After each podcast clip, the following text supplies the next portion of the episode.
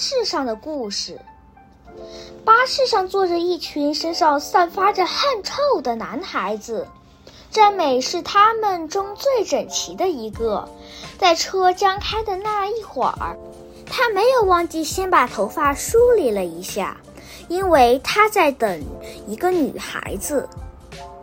记得战美第一次让他坐在身旁时，他们什么也没有说。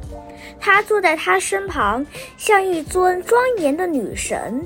战美不但不敢偷眼看他，连到脖子上去挠痒也不敢。现在战美已经知道他叫安妮，而且大家可以谈谈笑笑了。庄严的石像变成了一个美丽可爱的女孩子。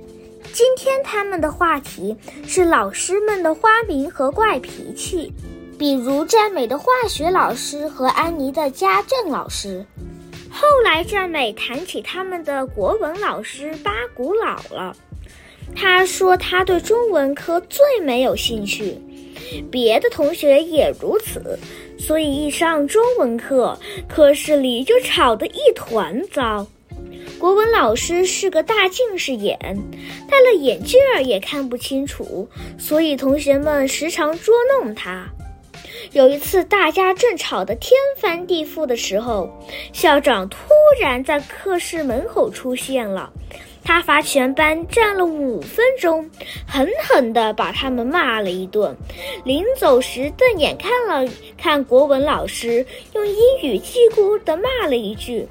坐在前排的同学听到是“老懵懂”的意思，从此他又多了一个花名。你有没有捉弄过他？安妮问。怎么没有？赞美英雄的说。每次默书，我总是把课本拿出来抄。有一次给他看到了，他要拿走我的书，我就跟他斗抢，赢得全班大笑。还有一次，我把一架收音机藏在衣袋里，上课的时候开了，大唱乐曲，又引得全班大笑。他循着声音来检查我的时候，我已经把收音机传给了别的同学，气得他几乎吐血。你们的国文老师是不是姓陈的？安妮问。是啊，你怎么知道？他是我爸爸。